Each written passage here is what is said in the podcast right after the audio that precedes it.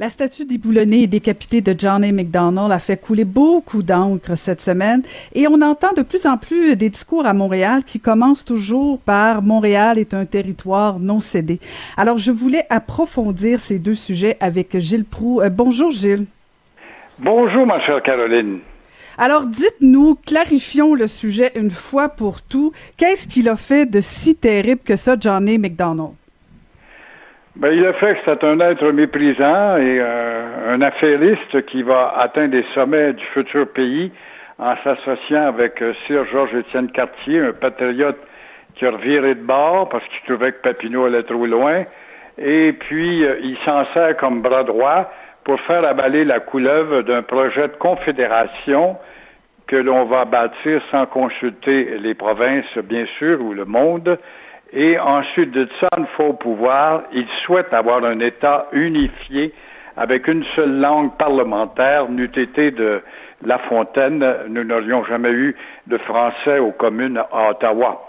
Et comme réflexion personnelle, il est arrogant et hautain, il voit les Indiens comme euh, un sous-produit de l'humanité, il euh, va aussi céder à la pression de Hugh Island, qui a de la misère avec son Canadien Pacifique, il lui lance un projet de percer un chemin de fer vers l'ouest parce qu'on a peur des Américains qui avaient déjà envahi en 1812 et en même temps, euh, pour cela, il faudra passer sous le dos ou le ventre des métistes et des Indiens du Manitoba, de la Saskatchewan.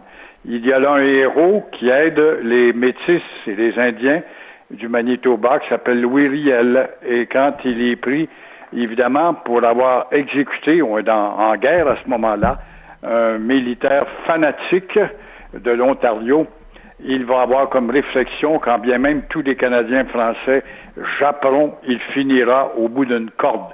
Alors ça, c'est une, et parmi de nombreuses autres méprises de la part de ce gars-là qui détenait des hautes fonctions. C'est pas pour rien qu'on lui a enlevé le visage sur le 10 dollars, et là, la statue, bon, la seule consolation qu'il y a là-dedans, dans l'histoire de dimanche passé, on peut être contre euh, le fait qu'on règle le cas à coup de violence, mais les pressions étaient vieilles d'une part, et pour une fois, ce n'était pas le mouvement indépendantiste. Ça prouve une chose qu'en 92, les indépendantistes y ont coupé la tête, et je suis très au courant du dossier, je sais même qui que c'était, et en plus de ça, ils vont euh, s'apercevoir qu'il n'y avait pas que les indépendantistes qui avaient des griefs, mais ça prouvait qu'il n'y avait que les indépendantistes qui étaient historiquement plus renseignés sur ce personnage pour le moins abject.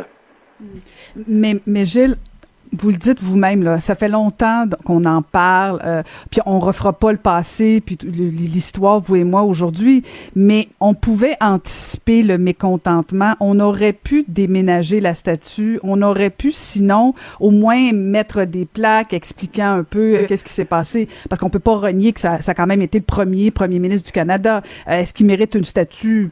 Est-ce qu'en 2020, on peut juger de ça?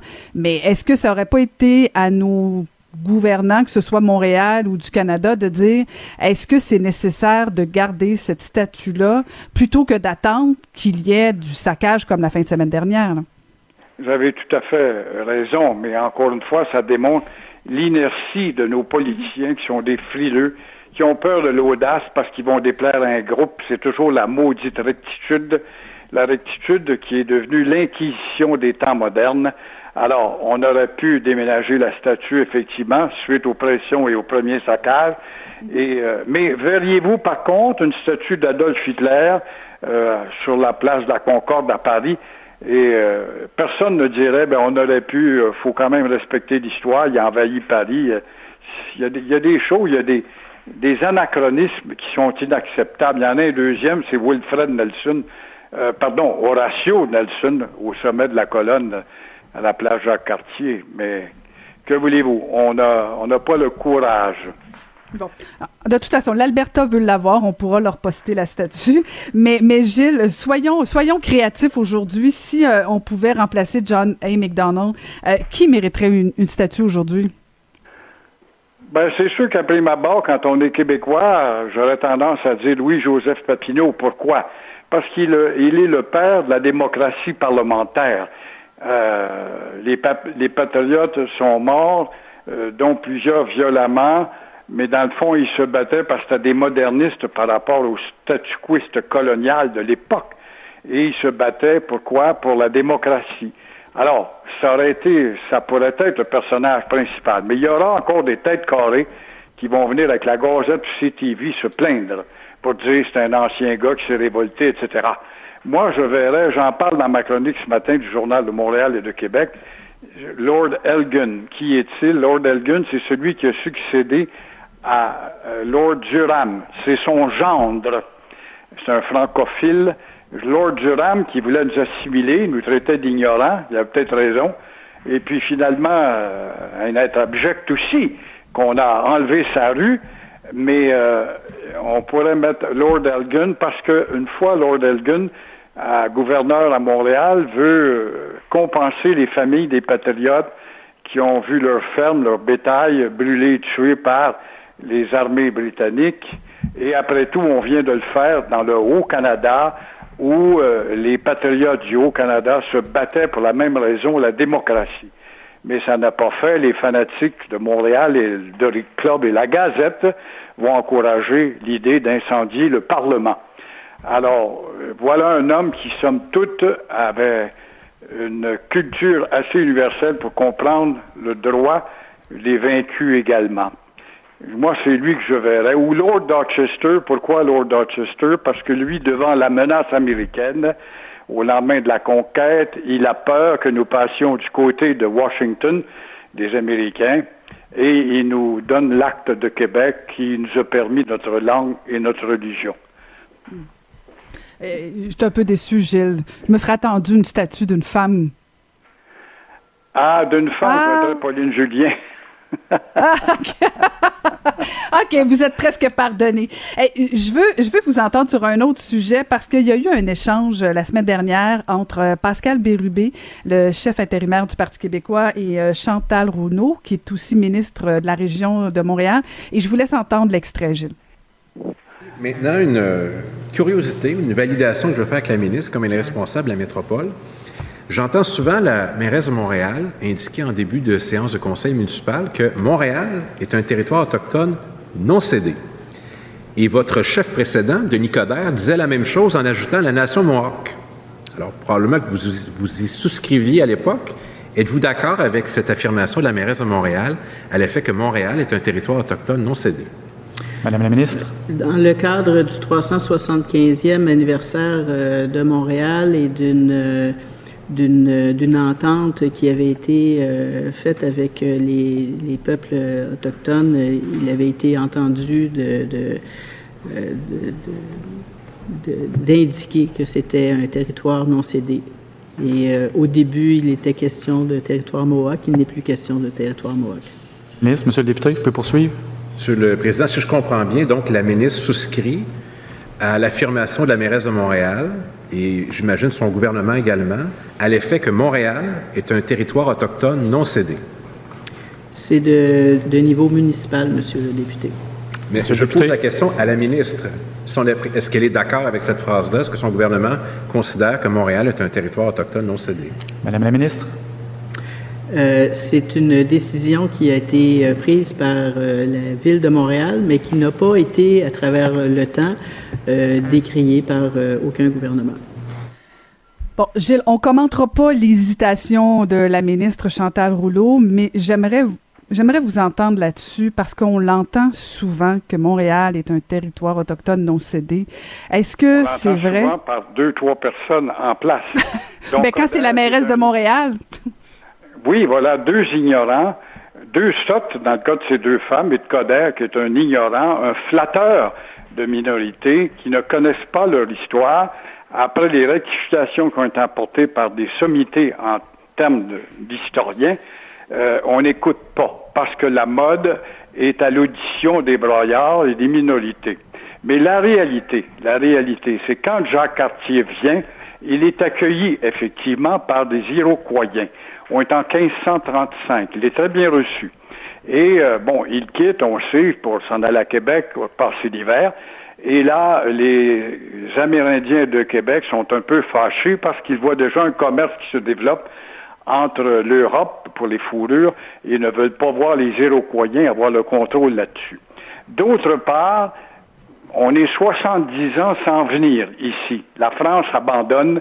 Elle dit, c'est l'expression, c'est pas le Pérou. Les Espagnols ramassent les pierres précieuses, le tabac au Pérou. C'est ça l'expression. Ah, c'est pas le Pérou. On cherche pourquoi. C'était que ça enrichissait le Pérou. L'Espagne, à ce moment-là, avec les bondés, les bateaux bondés dans le ventre de toutes sortes d'objets précieux et de victuailles. Alors qu'ici, il y avait que du bois et du poisson la France abandonne. Mais 70 ans plus tard, elle voit bien que la concurrence augmente, elle se doit d'être présente en Amérique, et elle revient avec Champlain. Et là, Champlain est accueilli, il ne vole pas le territoire, contrairement à ce que les ignorants peuvent dire. On ne fait pas la conquête du Canada. Il est invité à partager le territoire par une multitude de communautés, montagnais, algonquins, des Hurons vont s'ajouter un peu plus tard, et euh, les Atikamekw, les Abénakis, les Micmacs, pour euh, lui dire, tu es invité à partager le territoire à une condition, que tu te battes avec nous autres contre les Iroquois que nous avons chassés il y a 100 ans. Ça faisait donc 100 ans qu'ils n'avaient pas mis les pieds à Montréal. Alors, après 100 ans d'absence, est-ce que c'est encore un territoire mohawk? Il faut vraiment être un esprit borné et entêté comme ces trois personnes-là qui continuent de dire des sottises de la sorte, encore une fois, pour diminuer euh, le poids du Québec. Mais Gilles, je me fais l'avocate du diable parce que ça peut, on peut faire preuve d'ignorance, mais est-ce que ça peut pas être aussi faire preuve d'ouverture? Est-ce qu'il y aurait une façon euh, de souligner l'apport, soit des Mohawks ou euh, des nations autochtones euh, au Québec, à Montréal? Est-ce qu'il y aurait une façon d'aborder la question sans nier l'histoire d'un côté comme de l'autre? Écoutez, euh, déjà, ce qu'on n'a pas fait preuve, nous, les Français, ou des descendants de la France, ayant tenu ici plus de 200 ou près de 200 ans de temps, avec 65 000 habitants face à une armée d'un million et demi de la Nouvelle-Angleterre et de Londres, à tenir, grâce à quoi, si longtemps que ça, si nous avons tenu avec 65 000, simplement grâce à nos alliances avec toutes les nations amérindiennes, sauf les Mohawks. Je ne parle pas des Mohawks de Kanawake. Les Mohawks de Kanawake, pour les Mohawks de l'Iroquoisie, passent pour des traîtres. C'était des neutres parce qu'ils ont été récupérés au lendemain du massacre de, de, ou à la veille du massacre de la Chine, ils avaient été christianisés par les missionnaires, sont devenus des sujets français, et quand les Iroquois de l'Iroquoisie des États-Unis viennent attaquer la Chine, euh, les Mohawks euh, de Kanawake restent neutres, ne participent pas. Et en même temps, euh, vous me dites de saluer le rapport. Je veux bien, mais c'était des ennemis, ils le sont encore, politiquement parlant, à contester tout ce que Québec fait et dit. Ils ont été les premiers à cracher sur la loi 101, malgré que René Lévesque leur avait donné un hôpital. Il y a tellement d'éléments et des détails qu'on oublie. Alors, ils sont animés d'une, malheureusement, d'une haine qui se transmet de génération en génération et qui perdure encore. Mais quand on voit Hector Calière signé avec des Mohawks fois-là, des Indiens, des Iroquois, des Agnés, en réalité, les Français les appelaient les Agnés. C'est l'américanisation qui a amené leur nom Mohawk. Ils signent la Grande Paix de Montréal avec 41 nations. Alors, est-ce qu'on n'a pas fait notre preuve en termes de peuple, en tout cas diligent, de peuple qui veut partager et qui respecte les autres cultures? Une autre preuve, Caroline, importante, dont on ne répète pas, c'est que dix ans après la mort des plaines d'Abraham, de Montcalm, Pontiac, dans la vallée du Niagara, veut revenir à l'État franco-indien. On dit bien franco-indien et il met sur pied une armée de 50 000 hommes. Bon, il va échouer et euh, une autre preuve que nous n'avons pas de passé génocidaire, comment se fait-il que les Anglais les Américains historiens, quand ils font la description de la guerre de sept ans, ils l'appellent de the euh, euh, French Indian War, the Indian French War. c'est la, la, guerre euh, franco-indienne. C'est comme ça qu'ils l'appellent. Alors, il fallait donc que nous soyons des alliés et non pas des ennemis. Hmm, je savais, je savais qu'on aurait enfin des réponses. Merci beaucoup, Gilles, pour euh, ces éclaircissements. Ben, bonne chance à vous, chère Caroline. Au revoir. Merci, c'était Gilles Proux.